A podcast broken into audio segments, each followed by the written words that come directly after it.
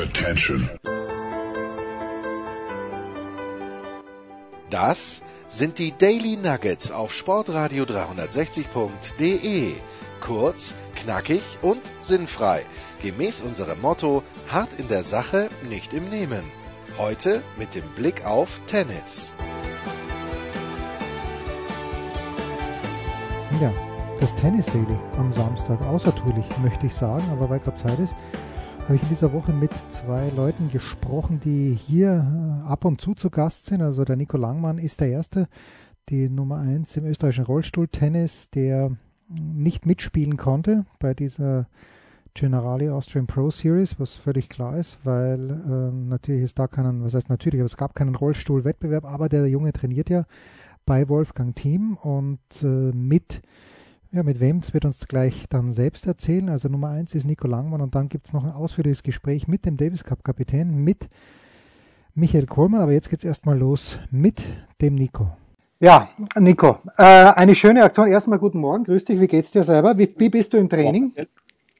Du, äh, im Training bin ich zurzeit Weltmeister. Ich hoffe, ich kann es bald im, im, im Turnier auch wieder, ähm, auch wieder zeigen. Wirklich, also ich glaube, dass es hat immer so geheißen, ja, jetzt weiß man nicht, worauf man hintrainiert und man weiß nicht, wofür man trainiert, aber im Endeffekt im Tennis hast du eh so viele Baustellen dauerhaft. Also ich habe jetzt die Monate von Training echt gut genutzt, glaube ich.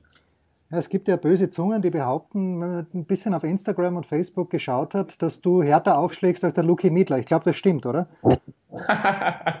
nein, nein, da muss ich den Look in Schutz nehmen. okay, gut. Ich habe behauptet, dass ich nicht auf den Ball schaue. Da habe ich, da habe ich seitdem, habe ich vom Wolfgang seit dem Video habe ich einen, einen Rüffel bekommen, dass ich mehr auf den Ball schauen muss beim Service. Ah, was Schönes gelernt. Äh, Nikos hat jetzt am Wochenende diese Aktion gegeben. Ich glaube, Schritte sind gezählt worden und äh, insgesamt sind 5000 Euro zusammengekommen. Mhm. Äh, kannst du noch ganz in kurzen Worten oder auch in längeren Worten erklären, was da eigentlich gemacht wurde im Rahmen der Generali Austrian Pro Series? Also da muss ich ganz an erster Stelle eigentlich sowieso den Alex Antonic äh, erwähnen, weil der schon noch während dem Corona-Lockdown zu mir gesagt hat, wenn sie eben diese Turnierserie organisieren, was ja alles noch nicht fix war, will er auch Rollstuhltennis in irgendeiner Weise einbauen oder auf jeden Fall, dass Rollstuhltennis in irgendeiner Weise davon profitiert. Und ähm, ja, und das da habe ich gelernt, dass wenn der Alex das sagt, dann wird das auch gemacht. ähm, und dann ist es eben zu dieser Aktion gekommen, wo es so war, dass sich jeder Spieler äh, bereit erklärt hat, ein, einen Fitness-Tracker zu tragen oder einen Schrittzähler zu tragen. Mhm. Äh, was jetzt nicht so als groß, also als anfangs jetzt als nicht der große Aufwand klingt, aber dieser Fitness-Tracker hat anscheinend immer wieder mal vibriert, sehr willkürlich, wenn man eine gewisse Schrittanzahl erreicht hat. Und so der Jürgen Melzer hat gemeint, er hat ein paar Wolle verlegt, weil er während dem Wolle begonnen hat zu vibrieren. Tommy hatte beim Breakball gegen sich, Rückhand ausgeholt, vibriert, Ball an die Plane. Also die haben sich wirklich, aber es hat, also ich habe kein Wort der sozusagen äh, des Aufregens gehört, sondern sie haben das alles sehr, sehr gern mitgemacht und haben eben Schritte gesammelt und die wurden dann in jetzt in Geld eben umgewandelt, in ganze 5000 Euro, die dann dem ganzen Rollstuhltennis in Österreich zugutekommen was kann man damit mit dem Geld anfangen? Also es ist auf der einen Seite natürlich schön, dass 5000 Euro da sind, aber äh, man kann sich damit wahrscheinlich keinen, es wird sich kein neuer Rollstuhl für irgendjemand ausgeben mit, 5, mit 5000 Euro, oder? Ja, das stimmt, aber dadurch, dass Rollstuhltennis Österreich, also ich bin jetzt ehrlich gesagt selber nicht so involviert, was dann die Planung, also was die, was die Budgetierung und sowas anbelangt, aber ich glaube, das ist ein sehr, sehr großer Teil des Jahresbudgets vom Rollstuhltennis Österreich äh, Referat im ÖTV und ähm, das ist ein Riesenbrocken für uns. Also zum Beispiel wird jetzt dadurch finanziert eine Turnierserie, die noch im August stattfinden wird, mhm. äh, wo wir uns sehr, sehr ähnlich den Generali Austrian Pro Series auf die kommenden Turniere jetzt vorbereiten können und wieder Matchpraxis sammeln können. Schön, schön.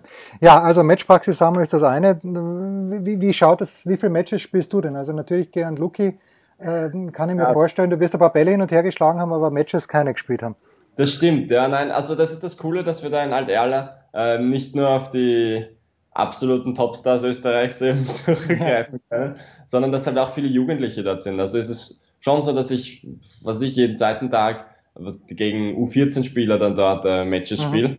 Und da sind schon coole Sachen dabei. Also da kann sich schon äh, schöne Matches entwickeln. Also ich darf mich gar nicht beschweren.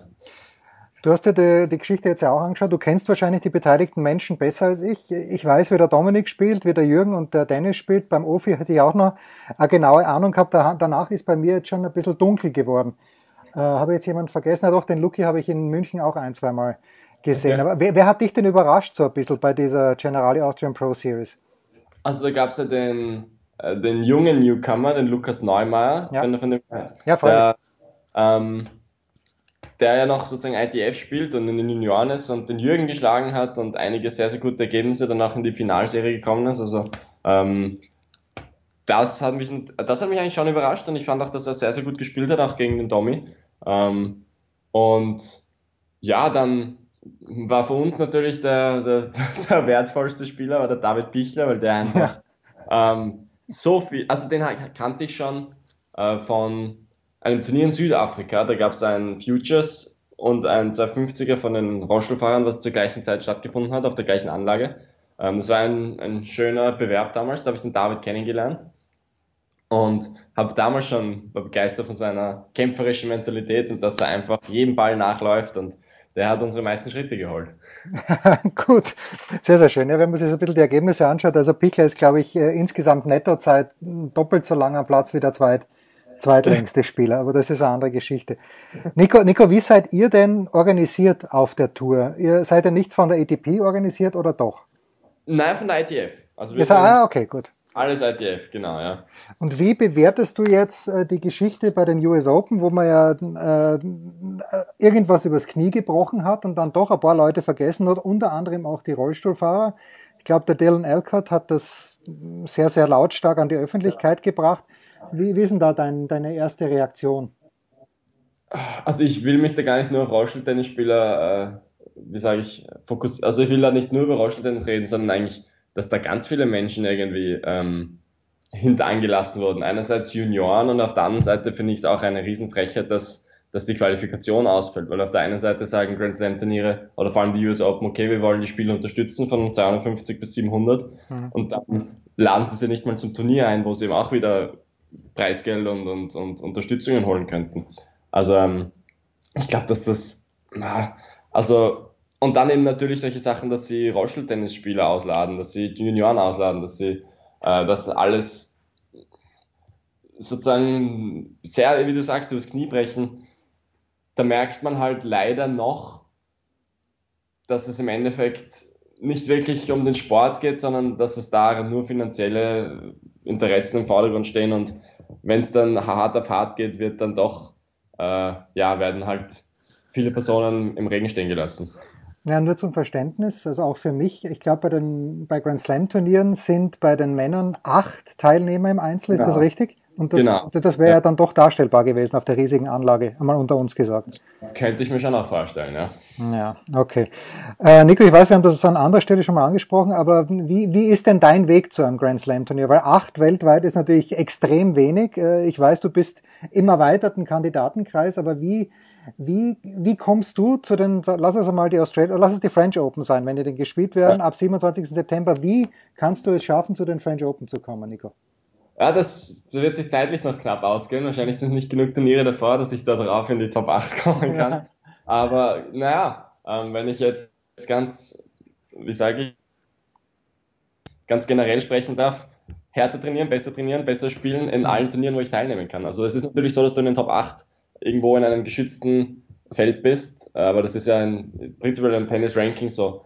Ähm, weil du hast halt natürlich die fünf höchst dotierten Turniere, wo du die meisten Punkte sammeln kannst. Das sind die vier Grand Slams und das Masters sind eben für die Top 8. Ja. Also wenn du mal drinnen bist, ist es natürlich einfacher. Aber mein Plan ist dann natürlich bei den ganzen Tausendern und Fünfhundertern ähm, diese, diese Top 8 Spieler zu schlagen und ihnen dort die Punkte wegzunehmen, um dann selbst in die Top 8 zu kommen. Ja, also das ist natürlich, wenn es so ein Closed Shop ist, dann hat man eigentlich überhaupt keine Chance, dass man da reinkommt, eigentlich. Blöd ja, gesagt. Natürlich. Ich meine, es gibt trotzdem immer wieder Spieler, die ein bisschen abflachen von der, von der Leistung und dann auch bei den Turnieren nicht so viele Punkte holen und die kann man dann schon schnupfen. Also hm. muss, man, muss man auf die Chance warten. Ähm, jetzt, wir wissen, die ATP-Tour fängt in Washington wieder an, die Frauen fangen an in Palermo. Was weißt du denn schon? Ab wann kannst du wieder Turnier spielen oder weißt du noch gar nichts? Du, ich habe mir eigentlich erhofft, dass ich bald einmal was weiß, weil sobald, es war immer so in der Corona-Phase, dass sobald die ATP irgendwas veröffentlicht hat, okay, es ist bis, also sich Ende Juni kein Turnier, war zwei Stunden später sofort die Mail von der ITF da, das heißt, die haben eh einfach nur nachgemacht. Ja. Ähm, aber jetzt wurde die ITF gesagt, wir beginnen wieder, weiß ich noch gar nichts von der ITF. also, ähm, es heißt, es werden, es werden Möglichkeiten erarbeitet, aber man weiß noch nicht mehr. Aber im Endeffekt hoffe ich doch, dass wir spätestens im September wieder loslegen. Jetzt ist Tennis natürlich ein unfassbar internationaler Sport und du wirst in Österreich wahrscheinlich, wenn überhaupt, ein Turnier haben. Ich glaube eher gar keines. Ja. Wie, wie, reist du denn normalerweise? Weil äh, ich, ich jetzt von ein paar Leuten, die schon geflogen sind, die sagen, man sitzt zu viert in einem riesigen Flugzeug. Ich stelle mir, bist, bist du eigentlich mehr mit dem Auto unterwegs oder bist du dann doch im, im Zweifel eher mit dem Flugzeug unterwegs? Äh, nein, ich, also dadurch, dass es wirklich, wie du sagst, so international ist, dass halt die Turniere wenig im fahrbaren Bereich sind, hm. ähm, bin ich, ich meine, bin ich eigentlich genauso wie jeder andere Tennisspieler meistens im Flugzeug unterwegs. Also da bin ich auch schon sehr gespannt, wie das äh, sich wieder, wie das wieder funktionieren wird. Ähm, aber ja, genau, ich bin meistens alleine, meistens im Flugzeug. Die Leute können sich auch nicht vorstellen, wenn ich dann am Flughafen mit meinen zwei Rollstühlen, Riesengepäck, Tennistasche und Ding. Ich bin, ich bin immer so ein wandelnder Gepäckshaufen, der sich da auf Ja, Moment, Moment, Moment. Du fährst ohne Betreuer, ohne einen einzigen Betreuer, weil der Djokovic sagte, er kann ohne fünf Betreuer die US Open nicht spielen. Und, und, und, und, und du fährst ohne Betreuer durch die Weltgeschichte herum, oder wie? Ähm, meistens, ja. Mhm. Wahnsinn. Ja, also hin und wieder kommt einer von meiner Family mit und wenn ein Turnier in der Nähe ist, haben wir schon geredet, dass zum Beispiel auch der Wolfgang oder der Riccardo Bellotti ja. dann natürlich auch zuschauen, aber die sind halt selber so eingespannt, ähm, dass ich da ein einsamer Kämpfer bin. Wie ist das auf eurer Tour geregelt? Dürfte, wenn du einen Coach dabei hast, dürfte der dich coachen während des Matches? Nein, nein, bei uns ist äh, ohne Coaching. Auch bei den Damen glaube ich nicht, aber ich, bin ich jetzt fast überfragt. Okay. Würde es dir helfen, denkst du, wenn im ersten Satz bei 3-3, äh, na bei 3-3 nicht, weil es kein Seitenwechsel, aber bei 4-3 der, der Wolfgang vorbeischauen würde und sagt, du, äh, die Vorhand müssen wir ein bisschen mehr aufreißen und wir müssen dem Gegner ein bisschen mehr in die Vorhand mit Schwung spielen. Wird, wird dir sowas helfen während des Matches? Ja, ich glaube schon, weil ich bin oft ein Spieler, der ist sehr äh, auf sich selbst fokussiert und ich mir merke, also keine Ahnung, ich, ich schaue mir sehr auf mein Spiel und versuche mein Spiel aufzuziehen. Und dass der Gegner drüber einen Rückhand Ast hat, merke ich dann oft gar nicht. Wahrscheinlich wäre es gut, wenn ein Coach sagt, du spielst auf die Rückhand und gewinnst das Match. Ah, das ist aber schön. Und damit, damit schließen wir die Runde auch, weil das ist schön, der, der Rückhandast. Ich kenne es vom Radlfahren nur den Hungerast, der, der manchmal ganz schlimm ist, aber der Gegner hat einen Rückhandast. Und, ja, weiter geht's. Wie angekündigt mit dem Davis Cup Kapitän, mit Michael Kohlmann, den ich besucht habe in dieser Woche in der Tennis Base in Oberhaching und da es ist irgendwie wie das Second Home von Michael, der ähm, dort alle Spieler kennt. Also niemand kennt die deutschen Spieler besser als äh, Michael Kohlmann. Ja, der, der Übel Lars kennt sie natürlich auch, der Tobi Summerer, alle, die dort arbeiten. Aber mit dem Davis-Kapitän spreche ich immer gerne, vor allen Dingen auch dann, wenn es um Fußball geht, hinten raus über Borussia Dortmund. Michael, ähm, das Niveau bei der DTB Men's, na German Men's Series, äh, wie gefällt es dir denn? Du warst, glaube ich, in Oberhaching, du warst auf jeden Fall in Große Seloe, hast du andere Turnierorte auch besucht? Nee, ich habe mich bisher nur im Süden aufgehalten und ähm, habe jetzt diese Woche das Glück natürlich, dass an beiden Orten gespielt wird. In der ersten Woche nur in Großes Lohr. Ähm, und ja, das, du, das, das Niveau ist ähm, ich sage jetzt mal, durchwachsen. Ne? Also du siehst teilweise echt ähm, ganz gute Ballwechsel und, und auch mal ganz gute Phasen in so einem Match, aber du siehst auch ähm, immer wieder auch äh, richtige Löcher, also bei allen Spielern durchweg. Und das äh, ist auch irgendwo auf einer gewissen Art und Weise äh, normal nach so einer langen Pause und dann einer kurzen Trainingsphase. Aber ähm, generell ist da schon noch Luft nach oben und äh, ich hoffe, dass dann zum Ende hin, wenn das Turnier halt in die, in die finale Serie geht, dass man dann an einem Niveau ankommen, wo man dann auch wieder sich auf die ja, Richtung Tour bewegt. Kannst du in kurzen Worten, gerne auch in längeren Worten, äh, erklären, wie das am Dienstag dann war, als plötzlich der erste Satz noch von Marvin Möller gegen, gegen hat er gespielt und plötzlich und nach dem ersten Satz muss abgebrochen werden, weil äh, Herr Laschet den Lockdown erklärt hat. Was, was ist dann passiert? Wie hat man so schnell Mülheim gefunden? Äh, wie viel darfst du erzählen? Ja, ich meine, äh, generell war ja schon äh, im, Vorfeld klar, dass das Versmold im Kreis Gütersloh erstmal liegt. Mhm. Ähm, äh, und durch die Tönnies-Krise, nenne ich sie jetzt mal. Ähm, das machst du gerne als BVB. Äh, ja, also zumindest jetzt nicht, also mir, mir fällt es leicht über die Lippen, mir geht es leicht über die Lippen. Aber äh, also generell äh, war das, waren, die, waren die Voraussetzungen natürlich klar und wir wussten schon, dass das, ähm, ja, dass, dass da was kommen könnte, dass es dann im Endeffekt jetzt äh, so schnell ging, äh, dass dann auch ähm, ja, alle Veranstaltungen abgesagt wurden. Um 10.30 Uhr war die Pressekonferenz und ähm, um 10 Uhr ist man noch normal auf den Platz gegangen. Natürlich hatte man schon Vorahnung oder die Leute da. Ich war jetzt nicht vor Ort, also ich kann es nur vom Hörensagen äh, wiedergeben, dass, dass da natürlich auch was Richtung Lockdown äh, kommen könnte. Ähm, und dann hat man daraufhin sofort reagiert, was ich auch richtig finde, und nach diesem ersten Satz auch das abgebrochen und die Veranstaltung da ähm, ähm, ja, unterbrochen. Und ähm, im, im, Vorfeld, beziehungsweise in, in dieser Zeit auch, äh, sind viele Telefonate mit Peter Morain geführt worden, der äh, natürlich auch einen seiner Spieler vor Ort hat, mit Oskar Otte. Und äh, er selber ist ein, äh, hat eine eigene Tennisanlage und hat dann die zur Verfügung gestellt, dass man dahin ausweichen könnte in die Nähe von Mülheim. Und so ist das dann relativ schnell entstanden, dass, dass man einen Ausweichort gefunden hat, äh, der auch, ich glaube, ungefähr 130 Kilometer oder sowas entfernt ist, also wo man das dann äh, dementsprechend dann auch verlagern konnte. Das ja, war waren alles innerhalb von einer Stunde ist, ist das alles dann entstanden und ähm, kann man froh sein und hoffen, äh, dass, dass äh, man zum einen eine Ausweichanlage hatte und dass alle Spieler jetzt auch mitziehen und hoffentlich dann auch guten das gut zu Ende bringen. Diese Idee, die Next-Gen-Spieler einzubauen, das waren ja 32 Männer, die in Deutschland gespielt haben, und du sagst durchwachsenes Niveau, äh, hat sich die bewährt aus deiner Sicht?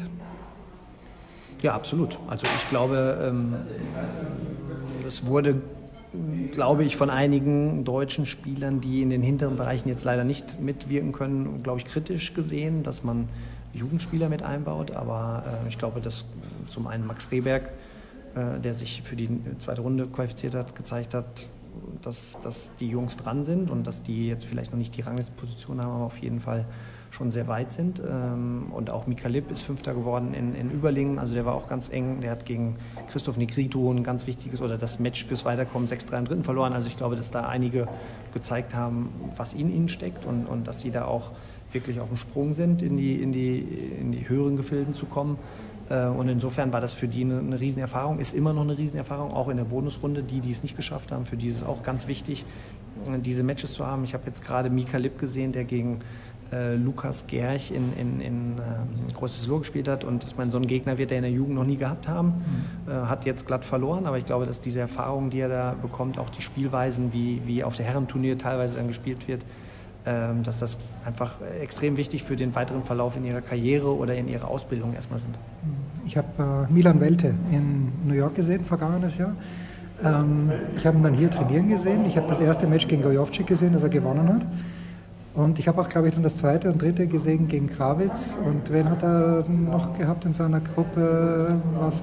Gegen Daniel Masur hat er noch also, so. Ich war, I was not impressed dann. Was ist da passiert nach dem ersten Spiel? War er müde oder hat er, hat er sich selbst wieder eingefangen? Ich naja, wenn du es wenn dir angeguckt hast, dann, ich meine, und ich schätze dich sehr als Tennisfachmann. Ich habe keine Ahnung, ich habe keine Ahnung. Hätte ich jetzt gesagt, dass du das dann auch gesehen hast. Ähm, Peter Gojovcik ist einer, der sehr flach und schnell spielt und äh, auch immer auf schnelle Punkte geht. Und der Peter ist, glaube ich, für jüngere Spieler ganz angenehm, weil er dir auch manchmal freie Punkte schenkt. Also er macht ja auch immer mal Fehler. Ähm, und das ist natürlich für einen jungen Spieler immer ganz angenehm, wenn er mit Geschwindigkeiten zurechtkommt. Und äh, das war oder kann Milan. Milan hat keine Probleme, wenn der andere schnell spielt. Da kann er schnell dagegen spielen. Äh, insofern hat er, hat er da sich in so einem kleinen Rausch auch für seine Verhältnisse natürlich gespielt, aber es, es kam immer das Gleiche. Also immer gleiche Geschwindigkeit, gleiche, gleichen Bälle. Er musste eigentlich nur reagieren und musste gar nicht so viel drüber nachdenken, was er da eigentlich selber mal spielt. Kevin hat viel Stop gespielt, habe ich Genau, Kevin und Daniel vor allen Dingen. Der, gegen Daniel fing es genauso an, war 4-1 Doppelbreak. Und dann hat Daniel seine Position noch ein bisschen verändert, hat ein bisschen Slice gespielt, hat äh, weniger Fehler gemacht, hat ihn mal spielen lassen, hat ihm immer viel mehr Aufgaben gegeben. Und da ähm, war äh, bei Milan so, dass dann so eine gewisse Ungeduld zu spüren war. Und, und dann kamen Fehler dazu und dann konnte er die Fehler nicht akzeptieren. Und so hat er sich dann in auch einen, Rausch nach unten gespielt. Und das hat man dann in, in Satz 2 und gerade auch gegen Kevin, der viele Stops gespielt hat, der sehr unorthodox, sage ich jetzt mal, gespielt hat, äh, gemerkt, dass er da nicht bereit war. Er hatte also keinen Plan B. Ne? Sein Plan A ist sehr, sehr gut schon, mhm.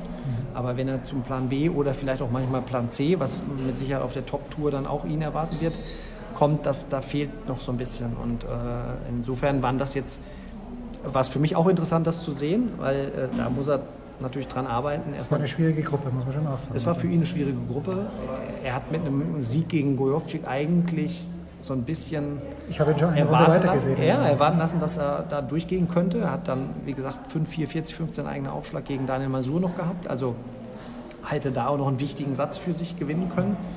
Äh, aber äh, gerade solche Sachen sind auch für, für, für Milan, der jetzt mit Sicherheit schon noch mal weiter ist als die 15-, 16-Jährigen, die teilweise mitgespielt haben, auch eine ganz wichtige Erfahrung, dass für die nächsten Schritte dann halt, dass er die mitnimmt was sind die nächsten Schritte für ihn? Äh, wenn jetzt wenn der Tourbetrieb wieder losgeht mit Challenger, mit ITF-Turnier, ab wann könnte der Welte dann wirklich ein Turnier spielen? Ja, also so wie es jetzt der Turnierkalender hergibt, wäre in der ersten Woche, wenn es wieder losgeht, also, also am 17. August, nee, 14. August? Weil der 14. August ist ja diese spezielle Washington-Woche, ja. die ja mitten in der, in der Zeit anfangen, aber der 17. August ist ja der offizielle Termin eigentlich für, für den Start. Und da ist aktuell noch Überlingen auf dem Plan. Also ein, ein Turnier sogar in Deutschland. Ja, vielleicht sogar mit Zuschauern. Vielleicht sogar mit Zuschauern. Und das wäre mit Sicherheit dann so der Start für, für äh, Milan, der jetzt so, ich glaube, 900 aktuell steht in der Weltrangliste schon, also der sich da Richtung Future dann bewegen könnte. Ähm, insofern ist es, äh, ne, also hat man da schon jetzt äh, irgendwo ein Ziel wieder vor Augen, wann es losgehen könnte. Ist jetzt nicht so einfach mal ins Blaue trainieren, sondern für den ähm, könnte es da dann losgehen. Daniel Masur, ähm, muss man denn nur loben, der hatte für dich Davis Cup gespielt, ich erinnere mich, 2016 war es in Berlin. Was 2016? Ich glaube, 20, oder? Ich, 2016 in Berlin. In Berlin, ja genau. 2017 waren wir in Portugal. Meyer und äh, Daniel Masur und, äh, und Daniel Brandt. Brandt, ja, selbstverständlich. Ähm, selbstverständlich. ja, Brandy. Äh, Habe ich nicht irgendwo, war nicht Daniel Brandt hier als Ersatzmann? Absolut. Immer noch, wieder. Immer noch. Ja, ja, absolut. Okay. Aber was, was, was ist mit äh, Daniel Masur? Äh, er ist in der Süddeutschen Zeitung gelobt worden von Gerald Kleffmann und wer bin ich, dass ich, dass ich Kleffe widerspreche? Ich auch nicht. Äh, wo, wo geht's hin mit dem, mit dem Volley? Äh, das ist eine sehr gute Frage. Ich meine, du stellst immer gute Fragen, das weiß ich, aber ähm, Daniel ist mit Sicherheit einer der strukturiertesten Spieler, also der seinen Tagesplan, äh, glaube ich, durchtaktet schon für die nächsten Wochen und Monate. Und ähm, ne, so wie er es da auch beschrieben hat, hat er sich ja auch andere Sachen ähm, noch besorgt, wo er sich mehr drum kümmert und äh, dass er seinen Tagesablauf hinkriegt und so. Insofern ist, ist er ja, einer der Vorzeigeprofis, muss man ganz ehrlich sagen. Ist ein harter Arbeiter. Ähm, war ja auch schon Richtung 200, ich glaube erst 200, weiß ich noch nicht, ob er, ob er, da direkt war, so um den Dreh auf jeden Fall, seine Rangliste. Ähm, hat dann leider, ähm, ja, hat dann leider es nie so richtig geschafft, diesen nächsten Schritt Richtung 150 zu gehen. Ähm, da hat er immer mal wieder so Hänger gehabt oder Phasen auch, wo er sehr wenig gewonnen hat, übers Jahr gesehen. Aber ich glaube zum Beispiel, dass er auch diese Pause wieder sehr gut genutzt hat. Er hat äh, letzte Woche oder vorletzte Woche war es einen sehr, sehr guten Eindruck gemacht, hat in der Zwischenzeit übrigens, nur das auch mal zur Erklärung noch, in Dänemark Liga gespielt ist dann äh, nach Nordrhein-Westfalen gereist, hat da mit äh, Jan-Lennart Struff und mit Louis Wessels trainiert, ist dann wieder nach Dänemark gefahren zur Liga und ist jetzt hier. Also äh, der Daniel, der organisiert sich schon seine Einsätze und wäre, das hat er mir noch erzählt, eigentlich am Wochenende dann wieder im Einsatz bei einem Preisgeldturnier in Schleswig-Holstein. Also der, der, ne, der weiß, dass er Geld verdienen will, auch mit dem Tennis und äh, macht sich seinen Plan. Und deswegen sage ich, also der Daniel ähm, kommt mit Sicherheit auch durch diese Krise sehr, sehr gut durch. Was, was dann am Ende bei ihm tennismäßig rumkommt, ja, ich glaube, er hat Schwächen, also das weiß er auch. Also es gibt schon äh, äh, Sachen, die er halt äh, definitiv bearbeiten muss, um, den, um dann noch weitere Schritte zu machen. Aber ich glaube, dass er ein absoluter Vorzeigeprofi ist mit, mit einem Potenzial auf Richtung 100 immer. Das hat er sicher. Und dann, ja, dann entscheiden natürlich auch noch andere Faktoren. Dann kommen noch ein paar andere Sachen dazu. Wir sprechen zu Beginn der Zwischenrunde. Die Nummer 1 ist nicht mehr dabei. Struffi bereitet sich auf die ATP-Tour vor ähm, und Gojovcik hat den Einzug in die Hauptrunde nicht geschafft. Ähm, wenn du jetzt diese Gesichtsmaske, die vor dir liegt, auf jemanden setzen müsstest, äh, ich nenne Janik Hanfmann. Er ist ein, äh, das hast du jetzt extra gesagt, weil du weißt, dass ich, das äh, dass ich ihn auch genommen hätte, aber äh, das mache ich natürlich jetzt nicht. Nein, generell ähm, ist, ist Yannick ein, ein Tipp gewesen äh, vor dem Turnier auf jeden Fall, weil er schon viele Matches hatte. Er hat in Hörgrenzhausen diese Serie äh, gespielt und war dadurch natürlich, ähm, ja, äh, das merkt man schon, hatte ein paar Matches im, im, im Köcher und hat halt sehr, sehr gut in der ersten Woche gespielt. Ich glaube, dass, dass es jetzt vor der zweiten Woche schwierig ist, so eine Voraussage zu machen, weil ich glaube auch ein Maxi Matran, Cedric Stäbe, äh, da gibt es schon noch ein paar andere, die das auch gewinnen könnten.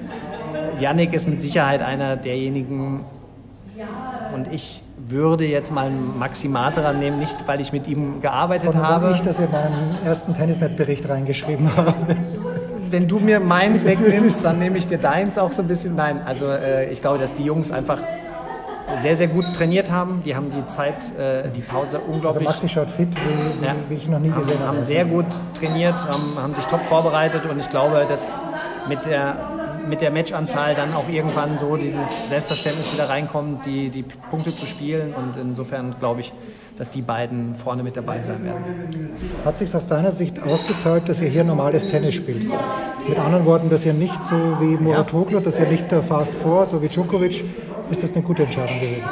Also ich habe heute durch Zufall, weil der Christopher Kaas hat mir einen, einen Bericht aus der SZ weitergeleitet, ähm, dass sich der äh, Matthias Bachinger darüber beschert hätte, dass man äh, sich was anderes hätte überlegen sollen irgendwie für die Spieler. Also da kann ich, würde ich auch gegenhalten sofort und sagen, ich finde es gerade richtig, dass wir das so spielen, weil das so wird auf der Tour gespielt. Also ich meine, wir können natürlich irgendwelche Schauturniere spielen, äh, wo es um nichts geht, aber ich glaube, dass es unser äh, Anliegen war, den, den Spielern halt zum einen Matchpraxis zu geben und das ist nicht bis vier möglich, weil es einfach was anderes ist und auch nicht mit No-Ad oder sowas. Wenn das irgendwann die, die, Regeln auf der Tour sind, dann kann man sich darüber unterhalten. Aber ich glaube, dass gerade diese Bedingungen mit Schiedsrichter, Livestream, äh, normale Bedingungen, dass das gerade das ist, um Spieler eine Möglichkeit zu geben, sich vorzubereiten und dann auch äh, mit, mit einer vernünftigen Form wieder auf die Tour zurückzukehren. That being said, hast du irgendwas von Moratoglu gesehen und wenn ja, hast du es verstanden? Also ich habe äh, einzelne Ballwechsel gesehen, ja, aber äh, ich habe mich jetzt nicht so richtig damit äh, auseinandergesetzt. Ich glaube, ich weiß, dass sie viermal zehn Minuten spielen. Genau. Ähm, dass man einem einen ersten Aufschlag wegnehmen kann, ja, habe ich kannst, irgendwie. Du kannst eine Karte ziehen, bei der es heißt, der Gegner muss innerhalb von drei Schlägen den Punkt machen. Du kannst zwei Services klauen, dass du also viermal hintereinander aufschlägst. Und die vierte Karte habe ich vergessen. Aber ähm, es ist, und du siehst, wenn nicht mal ich mir das merken kann, aber. Äh, ja, also ich. Aber die Idee, das zeitlich zu begrenzen, das finde ich jetzt nicht ganz verkehrt, irgendwo.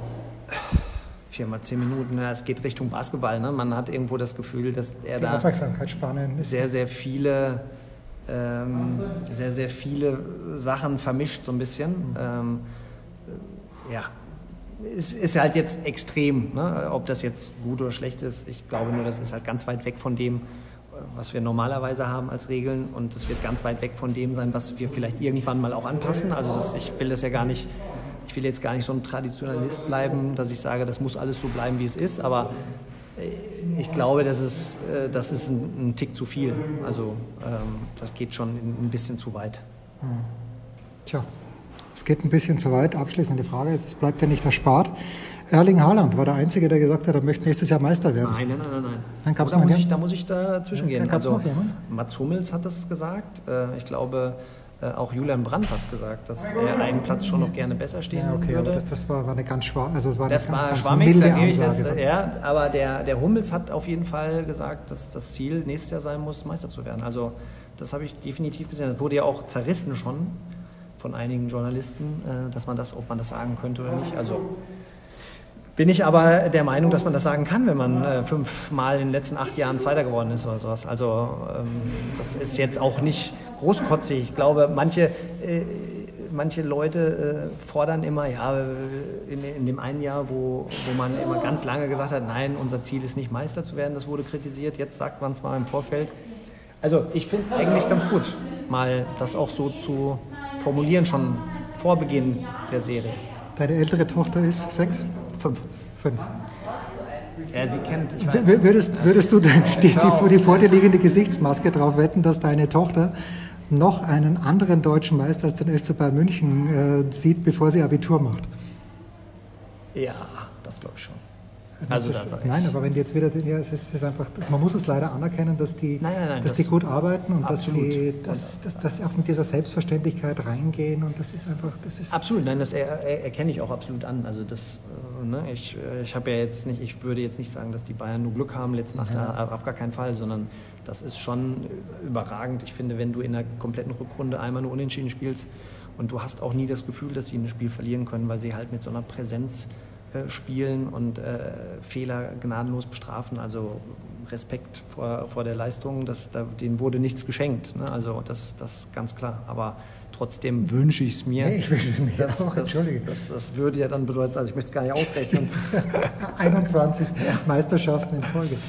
Ähm, und jetzt ist wirklich die allerletzte von meinen allerletzten Fragen. Hattest du, so wie ich, ein kleines bisschen die Sorge, so vor drei, vier Wochen, dass sich Erling Haaland schon auserzählt hat?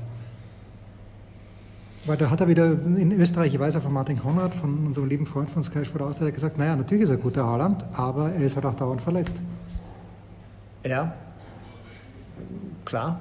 Aber ich, ich, ich hatte so ein bisschen die Sorge, muss ich sagen, dass die Mannschaften ihn komplett aus dem Spiel nehmen, mhm. ne, weil du auf einmal so das Gefühl hast, Guerrero schießt auf einmal Tore, der eigentlich ja jetzt kein Goalgetter ist ne, und, und das, dass sie sich unglaublich auf ihn fokussieren und ihn auch rausnehmen können, also das gehört ja auch dazu. Und Lewandowski kannst du nicht rausnehmen, muss man ja immer dazu sagen, ne? also das ist ein anderer Typ, also das ist dann nochmal ein anderes Level, ähm, aber äh, dass, dass die Mannschaften sich halt unglaublich auf ihn fokussieren, ja, er, er ist noch jung, also ich, ich glaube auch, dass er äh, jung und extrem gut ist. Also, ne, ob er jetzt verletzungsanfällig ist, muss man mal sehen, wenn er eine ganze Serie spielt. Ich hatte so ein bisschen die Befürchtung, dass er vielleicht nächstes Jahr schon nicht mehr für den BVB spielt. Also habe ich immer noch so ein bisschen, aber ich glaube, äh, das hängt so, ja, jetzt natürlich auch mit dem Sancho ab, also wie die Transferverhandlungen in den nächsten Wochen laufen. Ich würde mir wünschen, wenn, wenn die Mannschaft so nochmal zusammenspielt, äh, mit der einen oder anderen Ergänzung weil ich glaube, dass, dass die Mannschaft als solches nicht so schlecht ist. Also Nein, in Leipzig war kein Zweifel dran, wer die Partie gewinnt. Genau. Also Wobei, bis auf die 20 Minuten, glaube ich, zwischen 60 und 80, wo man gedacht hat, okay, jetzt kannst du den Ausgleich schießen. Ja, das war die letzte Frage. Was soll ich dir sagen, Michael? Du, hättest, du, du, hast nicht damit gerechnet, dass jemals eine letzte Frage kommt, Nein. aber da ist sie.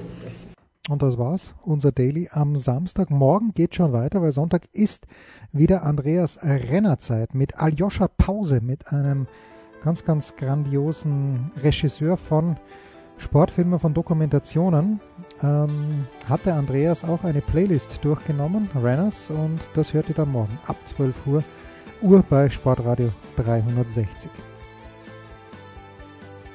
Das waren die Daily Nuggets auf Sportradio 360.de. Versäumen Sie nicht alle anderen Podcasts aus unserer sympathischen Familienwerkstatt. Schon gar nicht die Big Show. Jeden Donnerstag neu.